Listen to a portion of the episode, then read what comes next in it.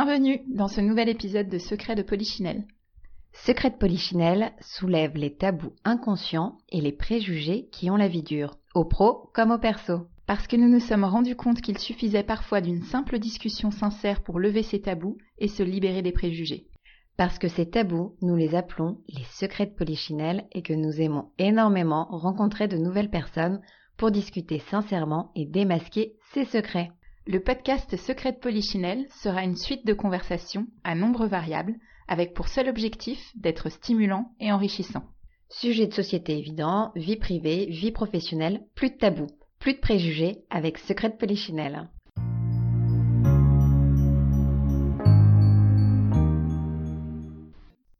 De l'Oréal à la naturopathie, Margot nous raconte sa transition vers un chemin de vie épanouissant.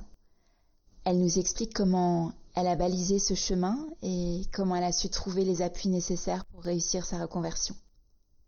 L'accompagnement qu'elle a su se créer a été déterminant pour euh, mieux guider les autres, leur apprendre à s'écouter. Comme elle le dit si bien, il faut commencer par développer l'amour de soi pour mieux aimer les autres. Margot se décrit euh, aussi bien comme euh, une femme aventurière que comme une créatrice ou une magicienne. Bonjour Margot. Bonjour les filles.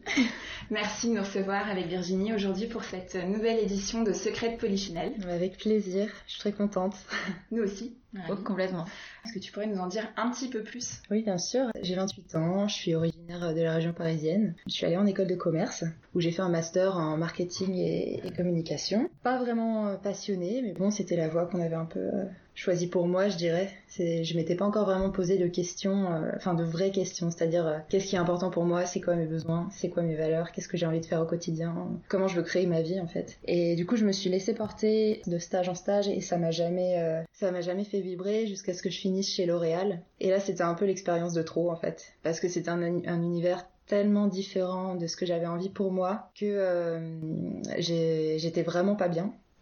Et donc à ce moment-là, je me suis dit, euh, ça va pas du tout en fait, parce que t'es dans un stage de fin d'études, dans un, dans un secteur qui te convient pas et, et qui te rend pas du tout heureuse, dans lequel tu te sens pas à l'aise, il y a beaucoup de compétition, c'est beaucoup de paraître. Et donc à ce moment-là, je me suis dit, bon bah, je vais chercher quelque chose dans un univers qui me plaît et qui m'attire, même si j'avais pas envisagé ça professionnellement. Parce qu'en fait, pendant toutes mes années d'école de commerce, je m'intéressais beaucoup à la cuisine végétale. Donc j'avais commencé à créer mon blog pour partager des recettes mais bon, j'imaginais pas du tout pouvoir euh, travailler dans ce milieu-là. Ça me paraissait pas suffisamment sécurisant, euh, euh, sérieux. Enfin, ça avait jamais été valorisé en fait par mon entourage aussi. Donc en fait l'idée m'était pas venue à, l'esprit. Mais au moment de... Donc quand je suis arrivée chez L'Oréal, je me suis dit je vais au moins essayer de finir ma formation en école de commerce dans une entreprise qui évolue dans un univers qui me parle. Donc j'ai cherché un autre stage que j'ai trouvé. Évidemment, quand euh, je pense que quand on suit son cœur, de toute façon, c'est aligné et on est quand même beaucoup euh, aidé. Donc j'ai trouvé assez rapidement un stage. J'ai réussi à partir. C'était pas si simple parce que il y avait euh, tout le monde autour de moi qui avait peur pour moi en fait et j'étais pas tellement poussée. donc voilà. Et je me suis retrouvée dans un dans un autre stage, donc une mini start-up payée deux fois moins cher.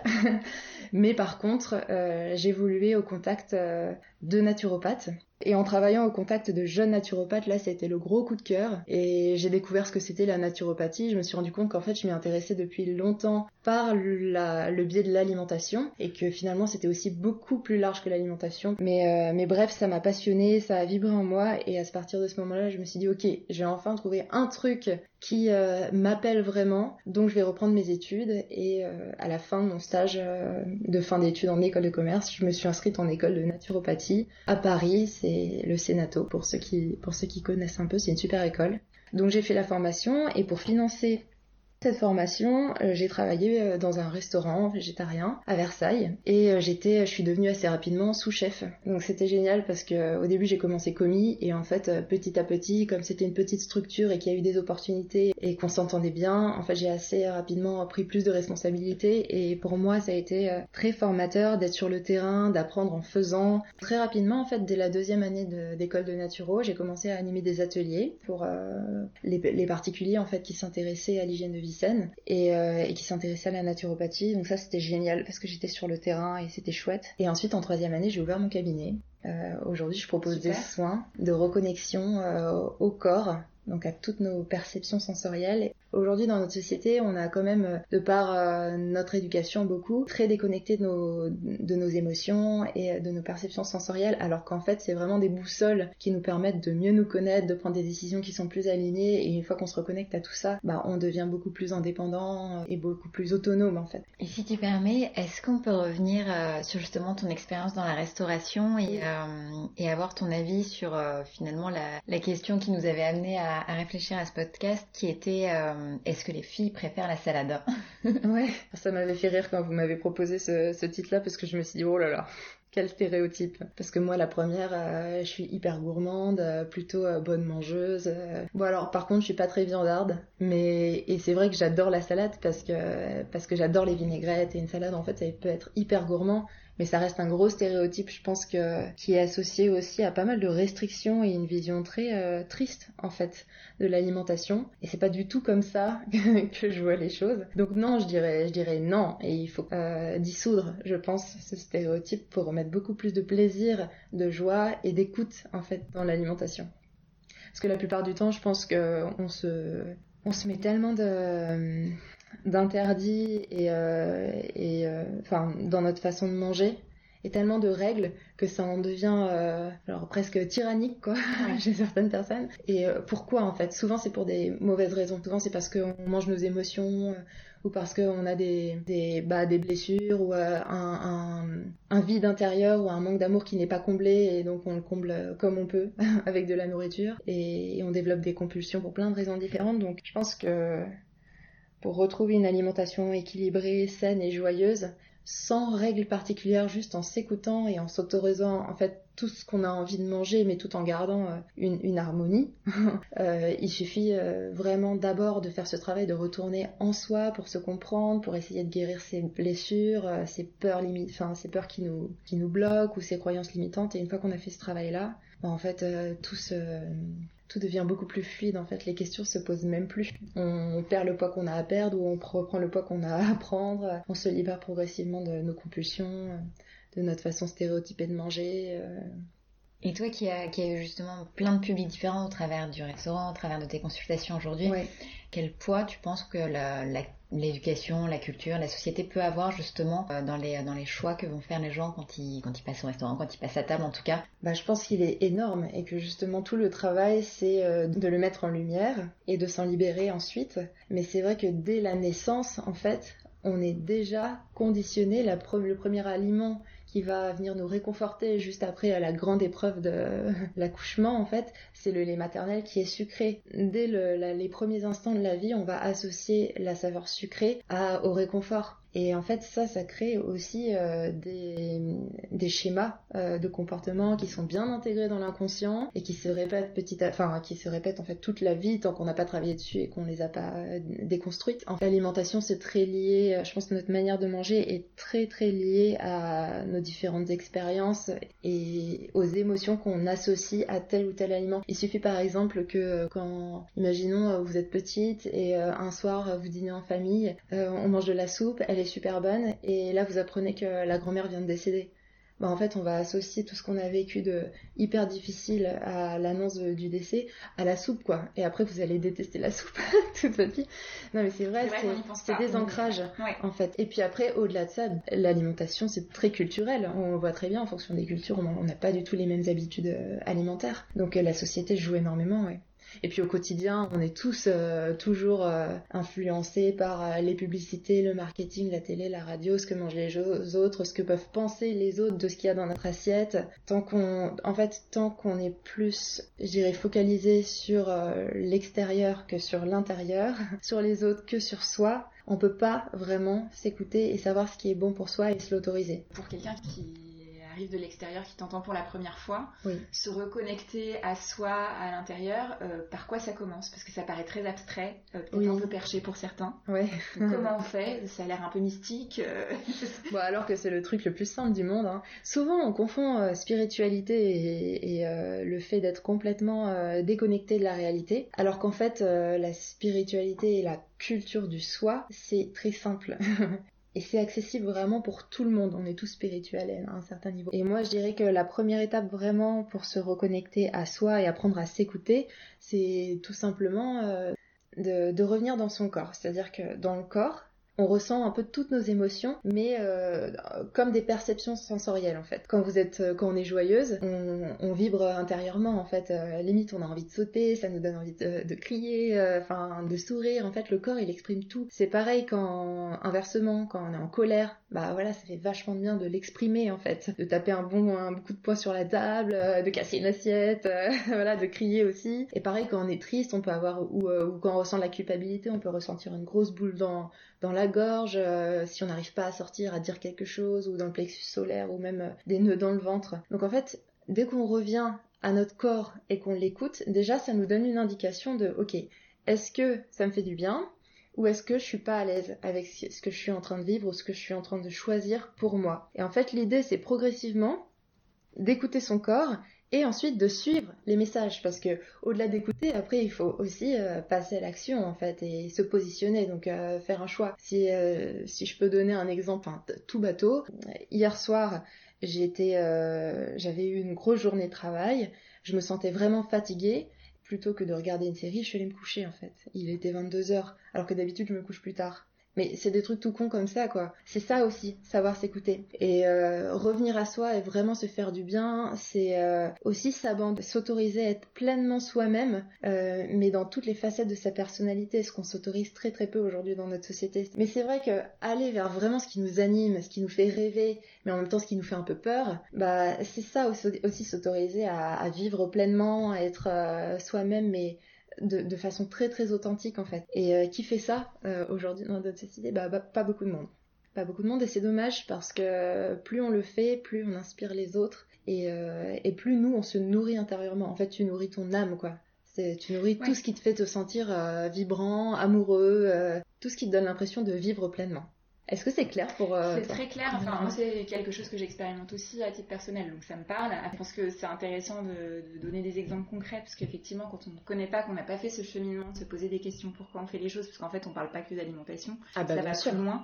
Pourquoi on fait les choix dans la vie? Est-ce que c'est vraiment notre choix à nous, ou est-ce que c'est euh, les parents, euh, la société qui nous influent dans, ces choix-là? Ne serait-ce que dans le choix d'un métier. C'est la... Souvent d'ailleurs, c'est la... une des premières thématiques sur lesquelles on ne s'écoute pas trop. Et finalement, quand on mange, de pas manger par euh, compulsion uniquement ou parce qu'on nous a dit qu'il fallait faire tel régime, mais euh, pourquoi est-ce qu'on se nourrit de ces aliments-là? Est-ce qu'ils nous font du bien? Est-ce que ça va beaucoup plus loin? Et c'est vrai qu'on n'y pense pas toujours dans nos vies stressées, euh, bah on court après le temps, on est juste là pour remplir, satisfaire un besoin à un moment, à un instant T. Et si on s'arrête jamais, en fait, on peut jamais s'écouter. On est tous, déjà, on est tous différents. Donc on n'a pas tous les mêmes besoins, on a tous des contextes de vie différents, donc forcément on n'a pas non plus tous les mêmes besoins. Et en plus nos besoins évoluent dans, les différentes étapes euh, de notre vie. C'est toujours en mouvement. C'est pour ça que le, personne ne saura jamais mieux que vous ce qui est bon pour vous. Il n'y a pas de règles. Bon, il y a des grandes règles quand même. Justement, venons-en aux grandes règles. Mais, la règle principale, c'est de s'écouter. Ouais. Ce, que, ce qui n'est pas si facile que ça quand on n'a pas été habitué à le faire. Et pour en revenir aux grandes règles, euh, je pense que, c'est de la logique en fait. C'est mhm. euh, consommer des produits qui sont euh, le plus naturels possible, donc le moins transformés, dénaturé euh, dans le sens euh, où on a ajouté des produits chimiques, ou c'est cuit à outrance, euh, voilà. Donc plus on va cuisiner des produits déjà végétaux, je dirais quand même pas mal de, de, végétal, des produits vivants, c'est-à-dire qui sont encore manger tout cuit, c'est ça peut être problématique parce que la, le fait de chauffer et de cuire les aliments, ça détruit vraiment tous les micronutriments, toutes les vitamines. Pour certaines personnes qui n'ont pas l'habitude de manger cru, on, on est obligé de manger beaucoup cuit parce que c'est plus digeste mais euh, remettre de la vitalité et du vivant dans notre alimentation progressivement, ne serait-ce qu'en commençant par des graines germées ou des jus verts qui sont très digestes, c'est très important. Donc ça, donc je dirais des aliments euh, naturels, pas transformés, bruts. Idéalement, on cuisine euh, soi-même, ça permet aussi de se reconnecter à nos sensations corporelles, au goût, à notre créativité. Même si on n'a pas tous énormément le temps de le faire, ça peut être des trucs ultra, ultra, ultra simples. Oui, j'adore cuisiner, mais pas tout le temps. Hein. C'est plus des associations de produits euh, que, que je mets ensemble et je mets une super bonne sauce et c'est délicieux en fait. Quand on travaille en cuisine, il faut être hyper organisé, le plan de travail doit toujours être très propre pour que les plats partent rapidement. Et mine de rien, ça aide beaucoup. C'est une vraie formation personnelle pour bien gérer sa cuisine après et pas passer 10 000 ans en cuisine et être capable de se préparer des trucs qui sont super bons mais qui sont très très simples aussi et rapides. Il faudrait, il faudrait euh, proposer des formations comme ça d'ailleurs. Oui, ça pourrait intéresser du monde, Et en termes de mode de cuisson, cuisson à la vapeur plutôt que d'autres formes de cuisson, Moi, je suis fan de, je suis fan du vitaliseur de Marion. C'est euh... Ah bah tu connais? Je connais mais je pense que beaucoup de gens ne connaissent pas. Donc si tu peux en parler. Bah, euh, c'est un... Commencer par moi. Alors c'est un cuit vapeur euh, qui est complètement différent de la cocotte minute où il y a beaucoup beaucoup de pression. En fait, c'est un cuve vapeur qui, qui a une technologie euh, de telle sorte que la pression n'augmente pas et la température n'augmente pas au-delà d'une certaine température qui permet de vraiment préserver au maximum euh, la qualité des aliments qu'on va cuire en, en valeur nutritionnelle, en goût aussi et en texture. Et c'est un, enfin, moi je trouve que c'est euh, assez génial et on peut faire tout dedans. On peut faire euh, des légumes vapeur, mais on peut aussi cuire des viandes, faire des gâteaux. Euh, c'est super chouette. Ça reste des indications, mais ça veut pas dire qu'il faut plus faire de trucs à la poêle ou plus faire des petits trucs grillés au four. Enfin, c'est aussi super bon. Donc de temps en temps, enfin, on n'est pas des alligatos là de l'alimentation et heureusement parce que je pense que plus on est strict envers soi-même et en fait moins on s'écoute. Et donc plus on va être amené à faire des écarts ou des crises de boulimie. Moi pendant longtemps j'ai été boulimique. Aujourd'hui j'ai fait un gros travail euh, sur moi. Ça m'a ça m'a fait énormément de bien. Mais c'est vrai qu'avant je mangeais vraiment par compulsion parce que d'un côté je me fixais beaucoup de restrictions, beaucoup de règles, et d'un autre bah je craquais régulièrement. Et quand je craquais mais c'était euh, folie quoi. il y avait plus de il y avait plus de contrôle. Est-ce que toi, de ton côté, tu as une, même une routine pour. Euh, est-ce que c'est même une routine pour bien commencer ta journée, pour préserver cet équilibre dont tu nous parles? On a parlé beaucoup d'exploration, mais est-ce qu'il y a des, des, astuces, des conseils? Euh, Je dirais pas le terme routine parce que mon emploi du temps change tout le temps, de par mon métier d'auto-entrepreneur, aussi parce que euh, avant j'étais chez mes parents, là je suis à Paris, ensuite je vais partir en voyage, je vais revenir dans un autre appartement. Donc à chaque fois, il faut se recaler, en fait, on, on doit toujours se, se réadapter à, notre environnement et aux personnes qui nous entourent. Donc une routine, non. Par contre, une hygiène euh, euh, de vie, oui. Et une hygiène de vie sur euh, tous les plans, mais en premier lieu spirituel. Moi, ce que je fais vraiment au quotidien, dès que je me réveille, c'est de me positionner en observatrice et de ressentir de la, en, observatrice de mes pensées, de mes peurs. En fait, quand je, quand je ressens de la joie ou quand j'ai quand un vrai moment de plénitude ou de béatitude, j'essaye de profiter à fond du moment, pas de chercher direct à faire en sorte qu'il se reproduise par la suite, mais juste de m'en imprégner dans l'instant, de rester au maximum dans l'instant présent, donc de profiter en fait de chaque instant en étant vraiment là avec moi-même et plutôt qu'en faisant des projections et en anticipant déjà l'étape d'après. Je sais pas si, vous voyez.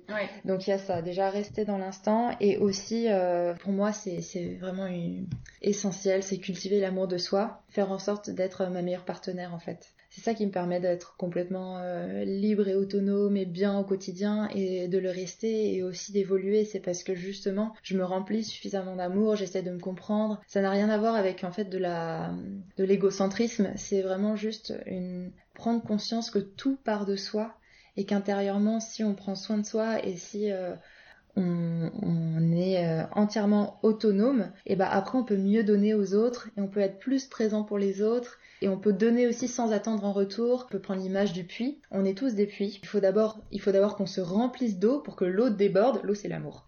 Donc on remplit le puits d'eau, on, remplit le puits d'amour pour que ça déborde. Et une fois que ça déborde, et eh ben là on peut en donner aux autres. Parce que sinon ce qu'on va faire, c'est qu'on va toujours essayer de chercher de l'eau à l'extérieur, que les autres nous remplissent, de leur attention, de leur amour, de leur reconnaissance. Ça marche pas comme ça en fait. et c'est souvent comme ça d'ailleurs dans les relations. Euh, on recherche quelqu'un qui va combler un vide intérieur, un manque d'amour intérieur, et en fait la relation n'est plus tellement euh, équilibrée, saine, et sur le long terme, forcément ça peut être difficile euh, évoluer ensemble sans qu'il y ait beaucoup de, souffrance et de jalousie euh, et d'incompréhension. quoi. L'image du puits est très parlante. Ouais. Tu sais Margot, on aime bien poser euh, à tous nos invités aussi quel serait le prochain secret de Polichinelle que tu aimerais aborder Alors euh, j'avais pensé, j'y avais un peu réfléchi, je me disais que moi j'aimerais beaucoup que vous abordiez euh, toutes les questions autour de l'amour, des relations de couple et surtout ce qui serait très intéressant avec aujourd'hui, on entend beaucoup plus parler de, des relations libres, d'aborder le sujet de la liberté dans le couple. Est-ce que c'est possible de s'engager avec quelqu'un tout en restant libre? Très intéressant. Euh, j'ai mon avis sur la question, mais on le gardera pour euh, le prochain podcast. Très bien, avec plaisir. Si on a envie de te suivre, d'en savoir un petit peu plus, ou même de venir te voir, de tester tes retraites ou tes différents ateliers, comment on fait? Est-ce que tu as un blog? Est-ce que tu es J'ai un site professionnel. C'est margomiglior.com, très simple. On indiquera. C'est pareil sur mes réseaux sociaux, Margot Miglior sur Instagram, Margot Miglior sur Facebook. Je suis beaucoup plus sur Instagram. Je partage euh, pas mal de réflexions surtout et aussi euh, beaucoup de ce que font mes amis. Et puis pour les retraites, euh, j'en fais en France pour l'instant, mais il va y en avoir très certainement à l'étranger aussi. Un gros programme d'accompagnement et de coaching qui va arriver en groupe et aussi en individuel. Et ça, c'est un projet qui m'enthousiasme énormément. Je suis très contente de travailler là-dessus et de pouvoir enfin proposer ça. Super, merci beaucoup. Merci, merci à vous deux. à bientôt. À bientôt. Merci de nous avoir écoutés. Pour suivre nos deux épisodes par mois, abonnez-vous tout simplement sur vos plateformes préférées. Si vous avez des commentaires, des suggestions d'invités ou de sujets, contactez-nous très simplement sur nos Instagram personnels, Laetitia Escape ou Virginie Viron, ou encore par email secretpolichinelle at gmail.com. Le détail vous est précisé dans la description. Et surtout, si vous avez aimé, partagez. À bientôt et bonne écoute